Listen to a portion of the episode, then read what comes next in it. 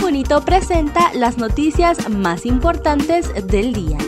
A continuación, le brindamos las cinco noticias más importantes de este viernes 11 de febrero del 2022.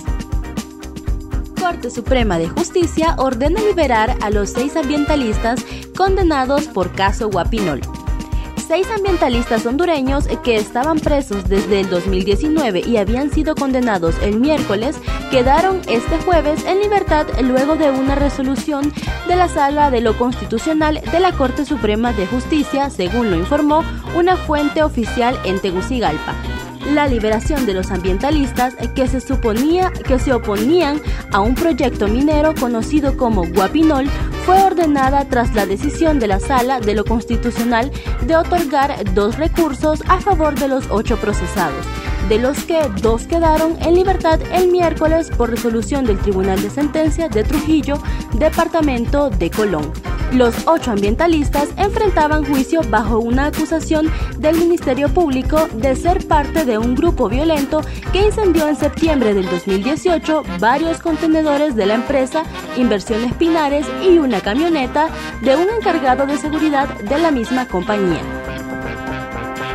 Honduras cumple 23 meses de pandemia con alza de casos y presión hospitalaria.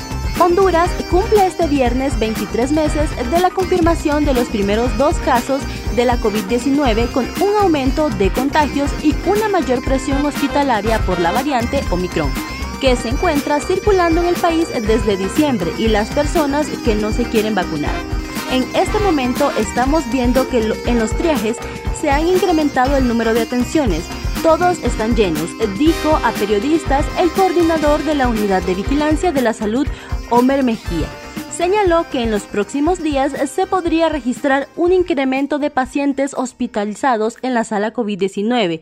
Algunos de ellos, por su gravedad, tendrán que ir a la unidad de cuidados intensivos UCI.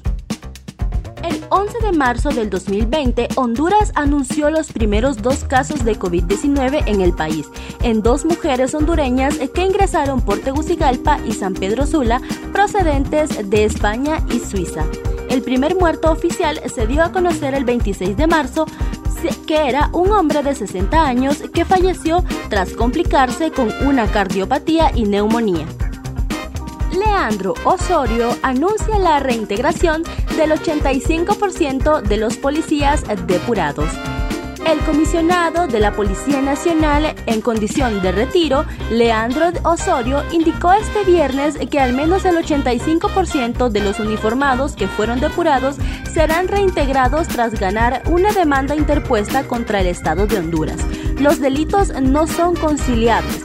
En algunos casos, eso significa que se ha hecho justicia, se les ha regresado el honor. En ese es un costo millonario para el Estado porque las demandas superan los mil millones de lempiras. Aparte de ese dinero que se les debe dar, tienen derecho a los ascensos que en su momento les correspondían, detalló Osorio. El proceso de depuración de la Policía Nacional dejó afuera a unos 6.000 agentes. Algunos de ellos fueron señalados por los delitos del crimen organizado y narcotráfico. Lo dije, vamos a regresar porque todo lo hicieron mal. Eso era inminente y cuestión de tiempo. Yo no voy a regresar a la Policía Nacional. Ya lo hablé con mi esposa. Mal haría yo en ponerme al frente. Honor es lo que más tengo, agregó. AINEA asegura que más del 37% de sus agremiados está contagiado de COVID-19.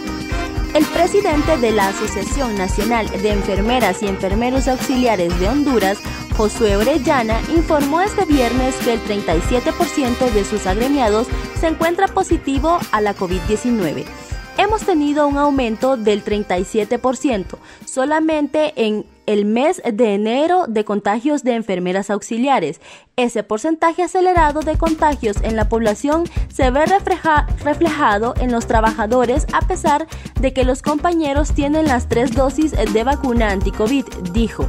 Gracias a Dios, y esto es muy importante mencionarlo a la población, que como los compañeros ya tienen sus tres dosis, no ha llegado a complicarse. Entonces, eso quiere decir que la vacuna sí funciona, agregó Orellana.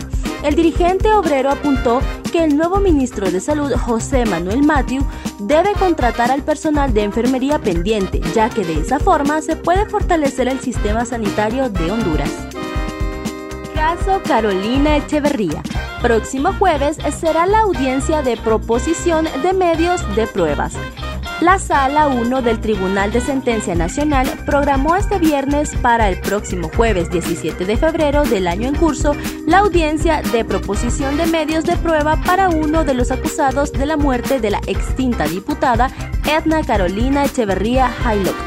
Se trata de Denis Abel Ordóñez García, acusado del delito de asesinato en perjurio, perjuicio de la exfuncionaria del Poder Legislativo. Cabe mencionar que Echeverría fue asesinada el domingo 25 de julio del 2021 en su vivienda ubicada en la residencial Lomas del Mayab de Tegucigalpa, capital de Honduras.